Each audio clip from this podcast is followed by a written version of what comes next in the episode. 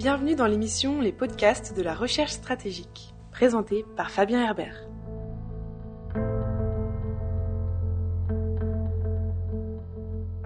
Bonjour à tous et bienvenue pour ce premier épisode des podcasts de la recherche stratégique en 2020. Un format audio consacré aux questions de sécurité internationale créé par la FRS, la Fondation pour la recherche stratégique. Aujourd'hui, nous allons discuter avec Benjamin Haute-Couverture de la nouvelle course aux armements. Bonjour Benjamin Haute-Couverture. Bonjour. Vous êtes maître de recherche à la FRS, spécialiste notamment des questions de prolifération, de non-prolifération et de désarmement, qu'il s'agisse de questions militaires conventionnelles ou nucléaires. Nous assistons depuis le début de la décennie 2010 à une dégradation nette de l'environnement stratégique entre les grandes puissances. Cette dégradation semble avoir ravivé le spectre d'une course aux armements. Donc j'ai déjà une première question, Benjamin Haute Couverture. Qu'est-ce que précisément une course aux armements? L'on constate en effet une euh, utilisation assez extensive de la notion de course aux armements depuis une dizaine d'années dans la littérature spécialisée. Et je reprendrai volontiers, pour lancer ce podcast, une interrogation de euh, Albert euh, Wolfstetter au début des années 1970, selon qui, euh, je cite, pour une notion aussi centrale au débat contemporain sur la politique nucléaire, le syntagme course à l'armement stratégique demeure remarquablement peu clair. Fin de citation. Et la perplexité de Volstetter serait sans doute égale aujourd'hui, Volstetter est mort il y, a, il y a plus de 20 ans, face à la facilité avec laquelle notre époque affirme le retour à la course aux armements entre puissances, sans véritablement se poser la question de ce que cela signifie. Dans un article d'une revue française de sécurité et de défense à l'hiver 2013, sur ce thème de la course aux armements par exemple, un auteur postulait ainsi que la réalité des années 2010 est bien celle d'une relance de la course aux armements stratégiques, mais se gardait de définir cette réalité. Et selon moi, ne pas euh, se soumettre à un exercice préalable de définition est dommageable à au moins trois titres. D'abord, nous risquons de fonder notre analyse sur une vision fantasmée de l'histoire. Pour euh, nous autres contemporains, euh, la course aux armements évoque en effet, de façon spontanée, un retour aux rivalités propres à la guerre froide. Mais de quoi parlait-on à l'époque? Et était-ce à tort ou à raison? Ensuite, l'idée d'un retour à la course aux armements gomme ipso facto la singularité des enjeux contemporains. Même cause, mêmes effets, pour ainsi dire. Reprenons donc nos grammaires d'il y a 50 ans, calquons-les sur le monde d'aujourd'hui pour prétendre le comprendre. C'est évidemment insuffisant. Et enfin, définir euh, ce qu'est une course aux armements devrait nous permettre de qualifier avec euh, davantage de précision l'environnement actuel que nous avons euh, à peu près tous tendance à décrire volontiers comme dégradé depuis plusieurs années, ce qui est encore trop vague pour chercher à le définir. Alors, si nous tâchons de nous concentrer sur cette notion, indépendamment des débats qui l'ont accompagnée, qui l'ont façonné, qui l'ont sans doute pollué aussi au cours de l'histoire, quelques fondamentaux peuvent être euh, identifiés, qui d'ailleurs relèvent sans doute pour partie du bon sens. D'abord, une course à l'armement suppose la participation d'au moins deux acteurs, possiblement plus, qui se perçoivent euh, réciproquement dans une relation d'antagonisme. Ensuite, pour qu'il y ait course en tant que telle, il faut au moins que chaque coureur, chaque compétiteur, se situe dans un processus d'augmentation rapide de ses budgets et de ses forces. Le rythme euh, euh, de cette augmentation euh, est partie intégrante du processus de course. En outre, il faut euh, aussi que chacun soit attentif au comportement de l'autre vis-à-vis de ses propres forces armées, son comportement passé, son comportement actuel, l'anticipation de son comportement futur. Les coureurs se regardent pendant la compétition, pendant la course. Et enfin, la course peut être menée en termes qualitatifs comme en termes quantitatifs. Ces quelques éléments étant posés, j'ajoute tout de suite qu'ils sont insuffisants pour définir une réalité qui a été façonnée par tous les événements dont on l'a chargé de rendre compte. Ça veut dire qu'il faut inscrire la notion de course aux armements dans l'histoire. Au mieux, l'analyse historique permet d'établir des typologies de course à l'armement, en fonction du nombre d'acteurs impliqués, de la qualité ou de la quantité des armements, de la nature des participants. S'agit-il d'une course entre adversaires? S'agit-il d'une course entre alliés Entre groupes constitutifs d'un même ensemble Plusieurs armes au sein d'une armée, par exemple Etc. Au pire, l'établissement de typologie noie tellement le phénomène que l'on cherche à définir dans une infinité de nuances qui ne peut plus rendre compte de rien. Et donc, le premier écueil en matière de définition qu'il convient d'éviter est d'utiliser la notion de course aux armements pour éclairer tout phénomène compétitif entre États. Et le second écueil est de tellement distinguer les diverses facettes de cette notion qu'elle devient inopérante. Donc en définitive, la question qui se pose est celle de savoir si la course aux armements est une notion utile pour caractériser l'environnement stratégique contemporain. Et Benjamin de couverture, cette notion de course aux armements est-elle contemporaine à la guerre froide et est-elle une spécificité de la rivalité stratégique entre les États-Unis et l'URSS à cette période? Alors non, pas du tout. Cet aspect euh, particulier de la rivalité interétatique que l'on désigne de course aux armements a intéressé euh, les décideurs politiques au premier chef, bien sûr, mais aussi les universitaires, les chercheurs, les journalistes, depuis les années 1850. Ensuite, les travaux euh, de Samuel Huntington dans les années 1950 ou ceux de Paul Kennedy au début des années 1980, par exemple, pour ne citer que, se sont accordés sur au moins huit phénomènes de course aux armements caractérisés qui n'ont pas abouti à un conflit direct et dont sept d'entre eux précèdent la Seconde Guerre mondiale. C'est la France versus l'Angleterre entre 1840 et 1866, c'est la France versus l'Allemagne entre 1874 et 1894, l'Angleterre versus la France et la Russie entre 1884 et 1904, l'Argentine versus le Chili entre 1890 et 1902, l'Angleterre versus l'Allemagne entre 1898 et 1912, l'Angleterre versus les États-Unis, moins connus, entre 1916 et 1930, et le Japon contre les États-Unis entre 1916 et 1922. Ensuite, euh, l'idée de course aux armements a été beaucoup théorisée entre les deux guerres mondiales pour rendre compte de la spécificité de la Première Guerre et naturellement pour tâcher d'anticiper les facteurs de déclenchement d'un conflit d'une même ampleur. Et ce qui a été écrit par la suite, et depuis les années 1945, en dépit de la spécificité de l'arme nucléaire, doit beaucoup à cette époque d'entre-deux-guerres sur ce sujet.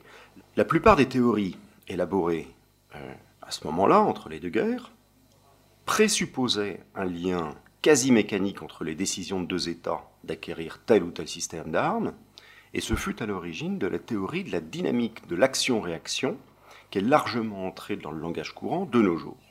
Et c'est assez malheureux, parce que cette dynamique, comme facteur d'explication du comportement des États risquant de conduire à un phénomène de course, est une idée très partagée, qui est insuffisante ou qui est inexacte. Je reviendrai là-dessus plus tard. Mais pour le moment, retenons que la course aux armements est une notion qui s'est épaissie avec le temps, avec plus de 150 années de pratique théorique, disons, qui repose sur l'hypothèse communément partagée d'action-réaction générateur de phénomènes d'escalade ou de spirale entre au moins deux États, et ces phénomènes accompagnent l'idée de course en la dramatisant comme une menace pour la paix ou comme une menace pour la stabilité d'un environnement stratégique donné. Mais c'est tout de même au cours de la guerre froide que les débats stratégiques sur la course aux armements s'est développé et a pris la forme qui est la sienne aujourd'hui. Alors oui, tout à fait.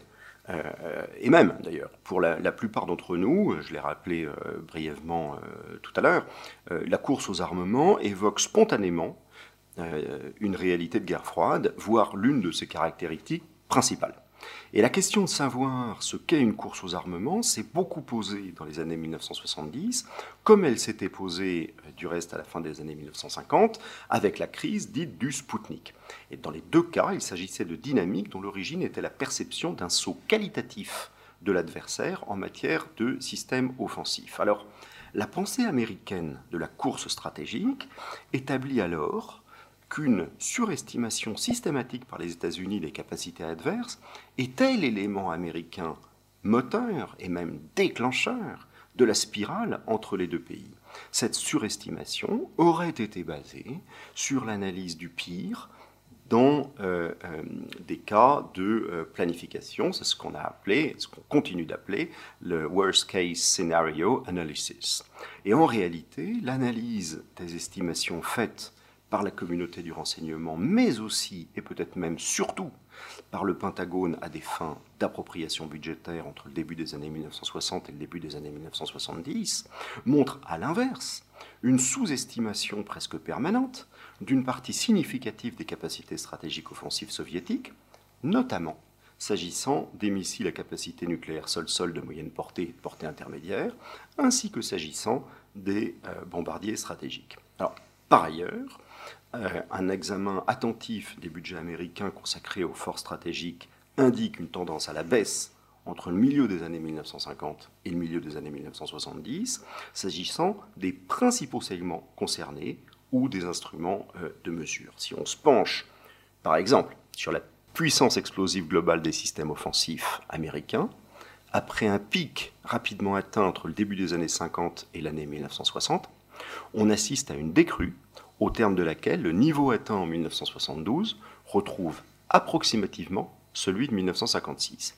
C'est également le cas si on retient la puissance explosive moyenne par tête. Et donc en général, l'idée d'une accélération incontrôlée du caractère destructif des forces stratégiques américaines sur une période généralement perçue comme celle d'une course majeure aux armements est en fait invalidée par l'analyse factuelle. Et pourtant, la légende euh, d'une surestimation américaine de la menace soviétique est particulièrement tenace. Elle continue d'être racontée aujourd'hui comme une réalité et elle continue d'être tenue comme le facteur d'explication majeur d'une course aux armements entre les deux grands adversaires de la guerre froide.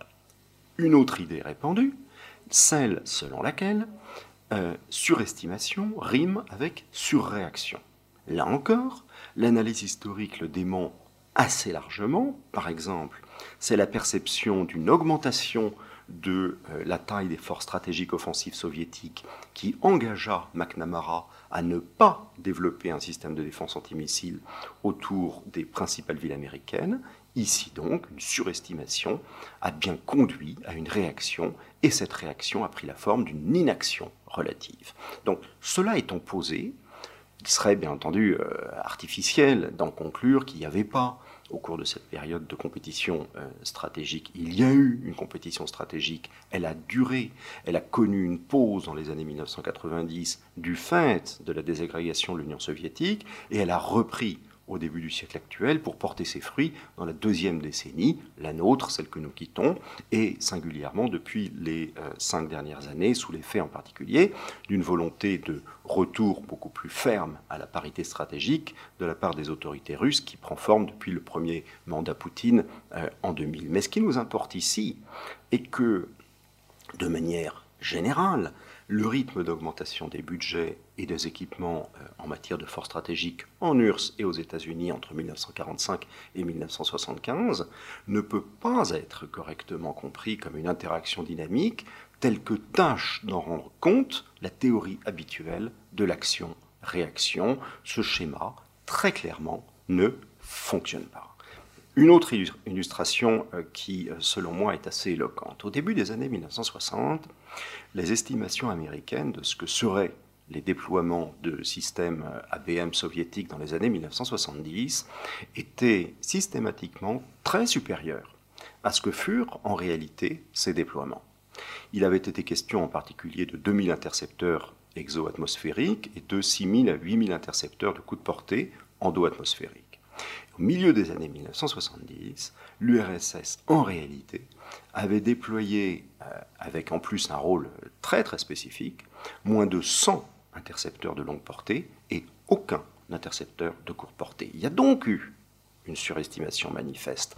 Mais ce qui est intéressant, c'est que le calcul américain du début des années 1960 avait justifié d'équiper euh, les Minuteman 3 avec des MIRV et avec des aides à la pénétration, et a équipé les systèmes Poséidon de nombreux véhicules de rentrée MIRV, et c'est en réponse à de tels développements, connus par les soviétiques, qu'ils avaient estimé inutile un déploiement large de systèmes ABM exo-atmosphériques et qu'ils avaient estimé tout à fait inefficace, un intercepteur en taux atmosphérique, au regard de ce que pouvait la technologie soviétique de l'époque face aux euh, nouveaux systèmes américains. C'est un exemple important et intéressant selon moi parce qu'il illustre deux modalités de la dynamique euh, d'action-réaction.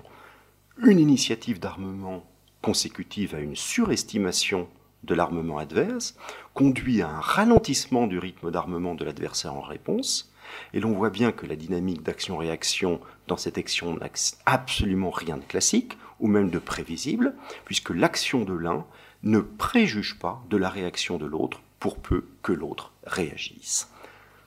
En définitive, un examen attentif euh, du phénomène réputé être une course aux armements au cours de la guerre froide indique qu'une séquence action-inaction a tout autant de chances de se produire qu'une séquence action-réaction, dont le caractère mécanique est séduisant, on peut le comprendre, mais n'est absolument pas avéré. Et en outre, la dynamique de réaction chez l'adversaire n'implique pas automatiquement d'augmentation quantitative ou d'amélioration qualitative de l'armement. La réaction peut au contraire être stabilisatrice, sous forme de baisse de budget, lancement de pourparlers, initiative diplomatique d'arms control par exemple, décision unilatérale de moratoire, etc. etc. La dynamique d'action-réaction, avec l'espèce, euh, bien sûr, de, d'hystérie implicite qui l'accompagne, on le voit bien, et c'est comme ça que tout le monde le comprend d'ailleurs, révèle surtout le caractère mécaniste de l'analyse stratégique de type capacitaire, qui est euh, de temps en temps euh, nécessaire ou utile, mais en permanence tout à fait insuffisante. Alors quand on rentre davantage dans le détail, plusieurs facteurs, bien sûr, se sont combinés dans les deux camps, euh, soviétiques comme américains, pour expliquer les décisions d'appropriation budgétaire, les, décisions de développement, les décisions de production ou d'équipement des forces.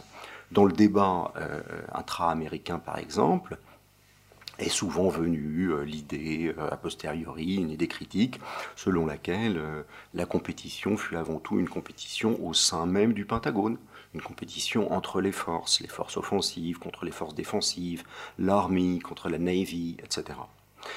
Le facteur bureaucratique euh, euh, n'est jamais à ne pas euh, prendre en compte, est important à prendre en compte dans la décision de lancer tel ou tel programme, d'engager tel ou tel budget, et ça reste aujourd'hui un facteur majeur et qui relève, on le comprend bien, de logiques qui sont étrangères à la course avec un compétiteur étatique étranger. Autre exemple et dernier exemple, le renseignement américain au cours de la guerre froide fut plutôt lent à réaliser que l'URSS était capable de réaliser des avancées significatives en recherche et développement, mais très prompt à croire que les développements se traduiraient par des productions industrielles massives de nouveaux systèmes euh, sur le territoire soviétique, alors que schématiquement, c'est plutôt l'inverse qui se produisait en Russie. Donc on le voit, euh, euh, la réalité est souvent loin de la perception qu'on peut en avoir, voire totalement contraire et opposé. Finalement, le terme course à la technologie sera-t-il plus approprié que celui de course aux armements? Alors, oui, on peut trouver, euh, et je le comprends très bien, hein, euh, pratique d'identifier euh, une course à la technologie entre puissances, parce que ça permet de la distinguer euh, d'une course aux armements stricto sensu et qu'on se rend bien compte que l'idée de course aux armements ou la notion ou le concept euh, n'est pas tout à fait euh, utile ou rend assez mal compte de la réalité contemporaine. On peut aussi pointer du doigt les nouvelles technologies, leur apparition, leur rythme, celles qui constituent des ruptures, mais qualifier la dynamique de la décennie 2000 et de la décennie 2010 de course à la technologie entre puissances n'est pas satisfaisant, euh, selon moi, et penser que cette idée capture euh, l'originalité euh, du temps présent n'est pas satisfaisant non plus. La pensée de la course aux armements dans l'environnement stratégique post-Sputnik a considéré comme déterminant le rôle de l'innovation technologique dans les facteurs de déstabilisation des équilibres. Depuis lors, on pose en général qu'une modification de nature technologique dans la configuration des forces d'un pays ou d'un autre conduit, ou peut conduire, ou risque de conduire au lancement euh, d'une nouvelle spirale entre ce pays et un autre pays ou plusieurs autres pays. Et à ce titre, l'idée d'une course menée par des facteurs technologiques ou d'une course à la technologie n'est pas du tout en fait une nouveauté de notre décennie. Une telle affirmation, par exemple, a émaillé le débat euh, de la fin des années 1960 et des années 1970 aux États-Unis autour de l'innovation en matière de systèmes stratégiques défensifs. De tels systèmes, disait-on, euh, étant destinés uniquement à contrer des systèmes offensifs existants ou des systèmes offensifs à venir, ils allaient générer, par principe, ou ils risquaient fortement de générer, leurs contre-mesures, et donc ils alimenteraient une course aux armements en la provoquant de manière quasi nécessaire. Donc on voit que ce raisonnement n'est pas du tout nouveau. Ensuite, l'argument d'une course à la technologie plutôt d'une course aux armements pour qualifier notre époque est assez pauvre en fait parce que ça a toujours été le cas. Euh, notre génération ne découvre absolument pas l'innovation technologique comme étant une caractéristique inédite de l'époque. Ça n'aurait aucun sens. La compétition technologique entre États s'est euh, exprimée très largement dans le fait militaire, comme le XXe siècle l'a abondamment illustré. Et le processus d'accélération lui-même d'ailleurs de cette compétition dans les disons 30 ou 40 dernières années est lui-même devenu un phénomène historique qu'on étudie en tant que tel. Donc c'est euh, euh, un phénomène euh, qui n'a jamais été linéaire. En général, une relance de la compétition est consécutive à l'apparition d'une évolution technologique majeure, voire à la concrétisation d'une rupture technologique avérée, comme ça a été le cas avec l'invention de la poudre, par exemple, au XIVe siècle, comme ça a été le cas avec l'invention de l'aviation et l'utilisation massive de l'aviation à partir de la Première Guerre mondiale, ou euh, de l'arme nucléaire lors de la Seconde Guerre mondiale. Et dans la fluctuation de ce mouvement d'accélération au siècle dernier, au XXe siècle, la fin des années 1980 est apparue comme une espèce de pause relative. Mais ce à quoi l'on assiste aujourd'hui ressemble davantage à la réémergence d'un processus scientifique, technologique, industriel et commercial relativement long, qui date des années 1990 et qui a longtemps été mené dans le silence, qui a été un phénomène assez silencieux, sous les radars, disons. Et euh, en tout état de cause, ce processus ne relève absolument pas d'une dynamique d'accélération qui est orchestrée politiquement dans le cadre d'une rivalité de circonstances très identifiée, auquel cas on pourrait euh, l'assimiler à une véritable course aux armements stricto sensu. On le constate.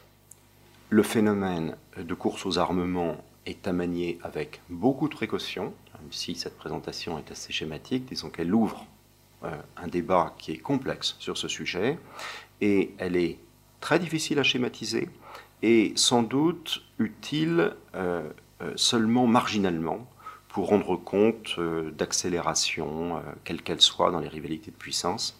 Et ce qui était vrai dans le passé vaut aussi pour la période contemporaine. Merci Benjamin de couverture, merci à vous qui nous écoutez. Si vous voulez suivre les activités des chercheurs de la FRS, rendez-vous sur notre site internet. Vous pouvez également nous suivre sur les réseaux sociaux. Enfin, n'hésitez pas à faire un tour sur notre page YouTube, vous y trouverez de nombreuses vidéos sur des sujets divers et variés, toujours en lien avec les politiques de sécurité internationale. Merci et à bientôt pour une nouvelle émission. C'était les podcasts de la recherche stratégique présenté par Fabien Herbert.